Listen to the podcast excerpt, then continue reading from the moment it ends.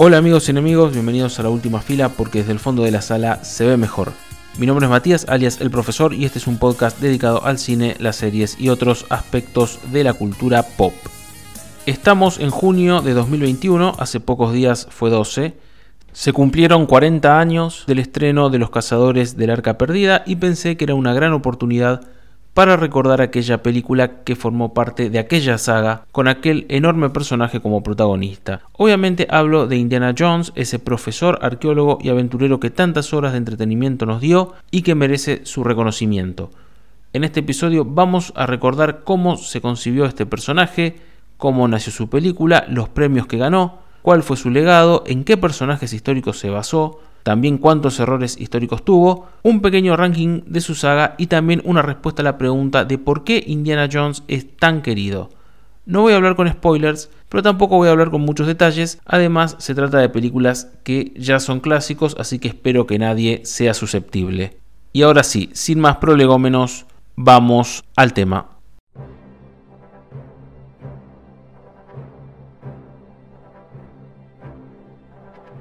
Hoy en día la saga de Indiana Jones en general y Cazadores del Arca Perdida en particular son piezas clásicas del cine, pero pocos saben que este proyecto estuvo muy cerca de naufragar. Corría el año 1973, un director bastante novato llamado George Lucas tenía el proyecto de crear un personaje llamado Indiana Smith, un arqueólogo aventurero bautizado con el nombre de su perro, y empezó a moldear ese personaje con la ayuda del director y guionista Philip Kaufman, que le sugirió meter el Arca de la Alianza en medio de la historia. Al poco tiempo, Kaufman fue convocado por Clint Eastwood para trabajar en una película, por lo que abandonó ese proyecto y Lucas decidió ponerse a trabajar en otro, una cosa medio desconocida, Star Wars creo que se llamaba, o algo así.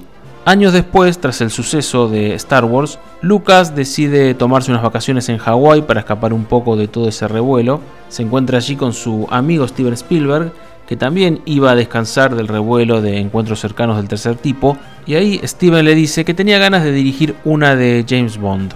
George le responde que él tenía un proyecto sobre un aventurero, a Steven le copó la idea, le cambió el apellido al personaje y así nació Indiana Jones. Lucas se puso manos a la obra casi en paralelo con su trabajo en el Imperio Contraataca. Sin embargo, ningún estudio aceptaba este proyecto, lo aceptó Paramount y para no complicarla, el rodaje fue bastante rápido, con pocas tomas. Para el papel protagónico eligieron en un primer momento a Tom Selleck, a Magnum o a Richard, el exnovio de Mónica, pero después se decantaron por el buen Harrison Ford después de ver su excelente papel como Han Solo en Star Wars y por cierto que Ford ya había actuado en otra película de Lucas por lo que estaba empezando a ser su actor fetiche. Y si de fetiches hablamos, teniendo a Spielberg y Lucas, ¿quién iba a ser la banda de sonido? Obviamente ni se pregunta eso, el eterno John Williams. También los efectos especiales provinieron de Industrial Light Magic, compañía fundada por Lucas y que hizo un gran trabajo en Star Wars. Y perdón si nombro a la saga de los Jedi y los Sith a cada rato, pero es que ambas sagas estuvieron conectadas en su origen. Las escenas desérticas en Egipto se grabaron en Túnez, en donde se habían grabado las escenas de Tatooine, incluyendo las de la granja Skywalker. Y en este caso fue bastante complicado todo por el calor y las enfermedades. El pobre Harrison tuvo varios accidentes y problemas de salud. La historia, en esencia, era la de un arqueólogo y profesor universitario norteamericano de los años 30, al que se le encomienda viajar a Egipto para recuperar el Arca de la Alianza, que era un objeto de deseo de los nazis. Ese aventurero, llamado Henry Jones, apodado Indiana por su lugar de origen, es muy escéptico, pero conforme pasa el tiempo y por todas las cosas que ve, empieza a creer en cosas más paranormales. Cabe recordar que esta película se inscribe en un momento cinematográfico, finales de los 70 y comienzos de los 80, en donde el género blockbuster, la ciencia ficción, los superhéroes y la exaltación de valores patrióticos estaba a la orden del día. Por eso, y por ser una película de gran calidad, con escenas memorables como las serpientes o la roca gigante, ni hablar de su aterrador final, los Cazadores del Arca Perdida, estrenada el 12 de junio de 1981, fue un éxito arrollador y llegó a ser una de las películas más exitosas de la historia. Al año siguiente estuvo nominada a 9 Oscars, incluyendo Mejor Película, de los cuales ganó 5, efectos visuales, dirección de arte, sonido, mezcla de sonido y un reconocimiento especial. Es cierto que probablemente esta película no haya envejecido del todo bien, sobre todo respecto a sus efectos especiales, pero eso no le quita nada del merecido lugar que se ganó como hito en el cine de acción. Por un lado por el éxito y por el otro por contrato, llegaron secuelas. En 1984, Indiana Jones y el Templo de la Perdición, que en realidad es una precuela, en este caso se trata de una película situada en la India. Esta película trajo mucha controversia por su nivel de violencia que llevó a la invención del PG-13 en la clasificación por edades y por el retrato tan negativo de la cultura hindú. Aún así, ligó el Oscar por efectos visuales. En 1988 se estrena Indiana Jones y la Última Cruzada, en la cual se vuelve a la trama de los nazis, que en este caso están buscando el Santo Grial en supuestamente Egipto, aunque cualquiera se da cuenta que es Jordania, y se introduce un nuevo personaje, el carismático Henry Jones Sr., el padre de Indiana, interpretado por John Connery, a pesar que ambos actores solo se llevaban 12 años de diferencia. Fue mejor recibida por la crítica y ligó el Oscar a edición de sonido. Tras años de cómics, libros, una serie televisiva llamada Las aventuras del joven Indiana Jones y videojuegos, además de inspirar a otros personajes como Lara Croft o Nathan Drake, en 2008 se filma Indiana Jones y el reino de la calavera de cristal, una de las películas más infames de la historia. Sé que fue un éxito de taquilla, sé que tuvo buenas críticas, pero actúa Shia LeBouf, déjense de joder. Como sea, esta película ya no se ubica en los años 30, sino en los años 50. Los enemigos no son los nazis, sino los comunistas. Y en este caso lo que se busca es evitar que caiga en sus manos la calavera de cristal de Nazca, Perú. Lo único bueno de esta película es que nos enseñó que se puede sobrevivir a una explosión nuclear adentro de una heladera.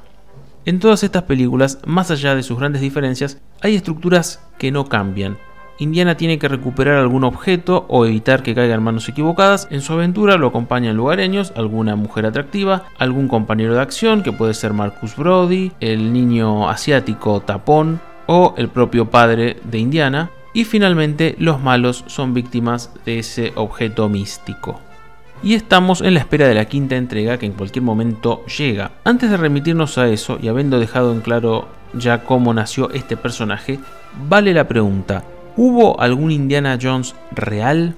Por supuesto que arqueólogos y aventureros que viajasen por todo el mundo buscando reliquias, hubo centenares y se pueden nombrar a varios como Johann Burkhardt, el suizo que descubrió las ruinas de Petra, Hiram Bingham, el estadounidense que descubrió Machu Picchu, o sin ir más lejos, Howard Carter, el británico que descubrió la tumba de Tutankamón. Pero hay dos personalidades en especial que merecen una mención.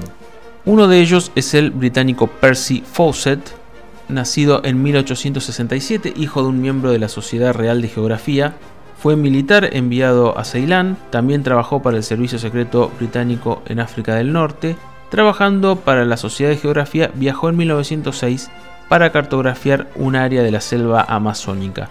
Entre 1906 y 1924 realizó siete expediciones a la zona fronteriza selvática entre Brasil, Bolivia y Perú, encontró el origen del río Het y describió toda clase de animales exóticos, algunos más reales que otros. Gracias a las leyendas del lugar y a ciertos documentos, Fawcett concluyó que en medio del Mato Grosso de Brasil existía una ciudad perdida a la que llamó Zeta. En esta ciudad, de acuerdo a sus investigaciones, se podían encontrar vestigios de alguna civilización perdida similar a la Atlántida. En 1925 organizó una expedición con dos jóvenes, uno de ellos su hijo Jack, para adentrarse en la selva y encontrar esa ciudad misteriosa. A pesar que conocía bien la zona, que se llevaba bien con algunos lugareños y que fue bien pertrechado, lo cierto es que los tres viajeros desaparecieron misteriosamente cerca del río Xangu en Brasil y no se volvió a saber nunca más de ellos. No se sabe si fue por los peligros de la selva o si fue por tribus hostiles, no se encontró ningún rastro de aquella expedición, es un misterio más. La inspiración de Indiana es clara por cuanto esta figura histórica aparece mencionada en la novela Indiana Jones y los Siete Velos, y como dato de color, Fawcett era amigo de Arthur Conan Doyle, y es más que seguro que los relatos de Fawcett podrían haber inspirado la novela de Conan Doyle titulada El Mundo Perdido, que de hecho se sitúa en una meseta de la selva amazónica. Otra de las posibles inspiraciones para Indiana Jones fue el estadounidense Roy Chapman Andrews. Nacido en 1884 y fallecido en 1960, este hombre era un aventurero por naturaleza que se inició como empleado del Museo de Historia Natural de Nueva York a la par que estudiaba biología en Columbia. Consiguió que se le encomendaran viajes para encontrar más animales para la sección de taxidermia del museo con Asia como destino. Con el tiempo se le encomendaron más misiones, en este caso con el objetivo de demostrar que el hombre provenía de Asia y no de África, como decían los antropólogos. Por supuesto que esa hipótesis no se pudo probar, pero a cambio se encontraron una enorme cantidad de fósiles de dinosaurios y otros animales prehistóricos. Comandó varias expediciones hasta la década de 1930 y en 1934 fue nombrado director del museo, cargo que ocupó hasta 1942. Esas expediciones no siempre salían bien, a los peligros naturales de la zona había que sumar la acción de bandidos y la oposición de los gobiernos de China y Mongolia que en ocasiones llegaron a actuar con violencia, pero a pesar de todo el legado de Chapman fue importantísimo y en varios libros dejó plasmadas sus odiseas. En sus propias palabras, yo nací para ser explorador. Cabe aclarar que ni en el caso de Fawcett o de Chapman Andrews hubo una inspiración directa y que nunca Lucas ni ningún otro involucrado en las películas lo admitió pero sí pudo tratarse de una inspiración indirecta, dado que estos exploradores y tantos otros sirvieron de inspiración para películas de aventuras de los años 40 y 50 que sí fueron una inspiración directa para el Dr. Jones. Quizás por esto, por no tener una base real, es que estas películas no se caracterizan por su rigor histórico. Yo creo que nadie, o al menos yo no, nadie pide un rigor al 100%, mucho menos cuando hay tanta magia o cosas raras. Sin embargo, es bueno también conocer algunos de los errores más groseros. Por empezar, es cierto que los nazis, por su ideología cercana al misticismo y al esoterismo, tenían un interés por capturar objetos sagrados, siendo quizás la lanza de Longino el ejemplo más clásico. Crearon una sociedad para la investigación y enseñanza sobre la herencia ancestral alemana, conocida también como Angenberge, una entidad supuestamente científica que realizó expediciones en el Tíbet y el Cáucaso para buscar rastros de esta presunta grandeza aria, además de contribuir al tráfico humano para los campos de concentración. Sin embargo, nunca fueron a Egipto para buscar el Arca de la Alianza o el Santo Grial. El Arca de la Alianza lo buscaron en España, más precisamente en Toledo, pensando que su comunidad judía podía guardar secretos, y en Montserrat buscaron el Santo Grial y tampoco lo encontraron. Después hay otros errores más específicos, como que la ciudad egipcia de Tanis, de los cazadores del arca perdida, no fue destruida por una tormenta de arena, sino que fue abandonada y que se descubrió en 1939, un año después de los hechos de la película. Y con respecto a la última cruzada, algunos errores básicos, como ubicar la quema de libros de los nazis en 1938, cuando en realidad fue en 1933, o referirse a un sultán de Turquía, siendo que Turquía es una república desde 1922. Eso sin dejar de mencionar que la ciudad de Alejandría, tallada en las montañas, es realmente Petra, en Jordania. En el Templo de la Perdición, la cosa se pone más complicada y se mezclan leyendas verdaderas con historias fabricadas, como las cuatro piedras de Shiva de la película basadas en los cuatro centros de peregrinaje hindú en la India. La ciudad de Pankot no es real pero sí es real la secta a la que pertenecen los villanos, los Tugi, T-H-U-G-E-E, e, un grupo de asesinos despiadados que asfixiaban a sus víctimas, que adoraban a la diosa Kali y que fueron derrotados por el poder colonial británico a mediados del siglo XIX, por lo que en el mejor de los casos tenemos acá un anacronismo. Y de la palabra Tugi deriva Thug, T-H-U-G, que se usa en inglés para hablar de matones, como en Thug Life. En el reino de la calavera de cristal tiraron todo por la borda, ya no les importaba nada. Se confunden la selva peruana con la costa, se confunden a la cultura de Nazca con los paracas que sí realizaban deformaciones de cráneos, y por alguna razón Indiana dice que aprendió quechua con Pancho Villa, confundiéndose de una manera completamente burda a México con Perú. No me extraña que el propio gobierno de Perú se haya quejado por todas las estupideces que dicen acá. Entonces es evidente que esta saga no es una clase de historia y que busca sobre todo entretener. Y parte de todo este buen producto se basa en su protagonista, en el Dr. Henry Jones, alias Indiana. ¿Por qué este personaje nos cae tan bien, además de contar con el carisma de Harrison Ford? Mi explicación es, en primer lugar por su outfit, la ropa vieja, el bolso, el sombrero y sobre todo ese látigo, ¿existe algo más badass que eso? Por favor. En segundo lugar, Indiana es en esencia un tipo común, un profesor universitario bastante escéptico y a la vez es un buen tipo, es alguien que no lleva a cabo sus aventuras por beneficio propio o por popularidad, los hace para ayudar a los desposeídos, combatir a los malos, sean nazis o comunistas, o para salvaguardar patrimonio histórico, de allí su frase tan icónica de esto pertenece a un museo.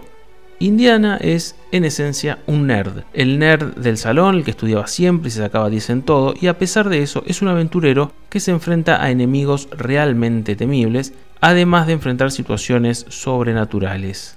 Y es alguien con limitaciones, ya que a pesar de contar con artilugios mágicos, prefiere utilizar la fuerza bruta, además que tiene debilidades como su miedo a las serpientes. Y además es un conquistador y sus películas, aún la cuarta, que para mí es una aberración, mantienen siempre una estructura clásica y no escatiman en gastos para el sonido o los efectos visuales. Son lejanas porque son situaciones fantásticas e irreales, pero a la vez son cercanas porque tienen un trasfondo más o menos histórico y su protagonista no es un superhéroe. Eso es lo que espero de esta quinta entrega. Una historia sobria, no demasiado pretenciosa ni fantasiosa, que tenga un balance justo entre magia y realidad, como las primeras, especialmente la primera y la tercera, no pide un rigor histórico total, pero tampoco como para decir que Pancho Villa sabía quechua, y que los personajes logren un buen balance con Indiana, como fue el caso de sus amantes, de Marcus Brody o incluso de su padre, además de contar con buenos villanos, y sobre todo buenas escenas de acción que no se limiten solamente a rayos o cosas angelicales o diabólicas. Y realmente para la quinta estoy optimista. Por un lado porque está Disney en el medio, que seguro va a querer volver a los orígenes. También por tener de director a James Mangold, que hizo grandes trabajos en Logan y Ford vs Ferrari. Y de lo poco que pude ver me gusta el elenco. Me gusta que Harrison Ford tenga la oportunidad de despedirse de este personaje. Me gusta Matt Mikkelsen, recomiendo ver Druk si aún no la vieron. Me gusta también Phoebe Waller-Bridge, recomiendo ver Fleabag si no la vieron aunque me da un poco de intriga verla en algo más aventurero, más recordando su lamentable papel del robot feminista de Han Solo, pero como digo, me permito mantenerme optimista. Cuando llegue, y no me animo a dar ninguna fecha, cuando llegue veremos qué pasa. Para terminar, el breve ranking. En el puesto 4, y la pongo en el puesto 4 porque no hay más bajo, por mí debería ir en el puesto 73.500, está el Templo de la Calavera de Cristal. En el tercer puesto, El Templo de la Perdición, que no es mala y la violencia no me molesta, pero sí es la menos indiana de todas. En el segundo puesto, La Última Cruzada y en el puesto 1, Los Cazadores del Arca Perdida. Las nombro juntas, las dos me gustan por igual. Si tengo que decidirme por una, elijo la primera porque es más simple, más concreta y efectiva. Pero estas dos para mí son una maravilla absoluta. Realmente pertenecen a un museo.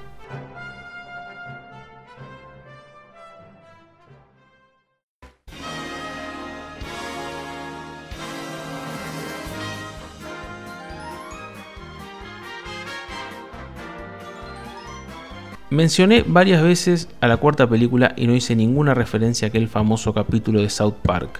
Merezco un reconocimiento por eso. Y bien amigos, esto es todo por hoy. Este podcast está en Spotify, iBooks, Google Podcast y YouTube. Estamos en Instagram como arroba podcast. Este fue el último episodio de esta primera temporada 2020-2021 muy pronto volvemos a las andanzas. Así que estén atentos que en cualquier momento se viene otro episodio. Que tengan un buen día.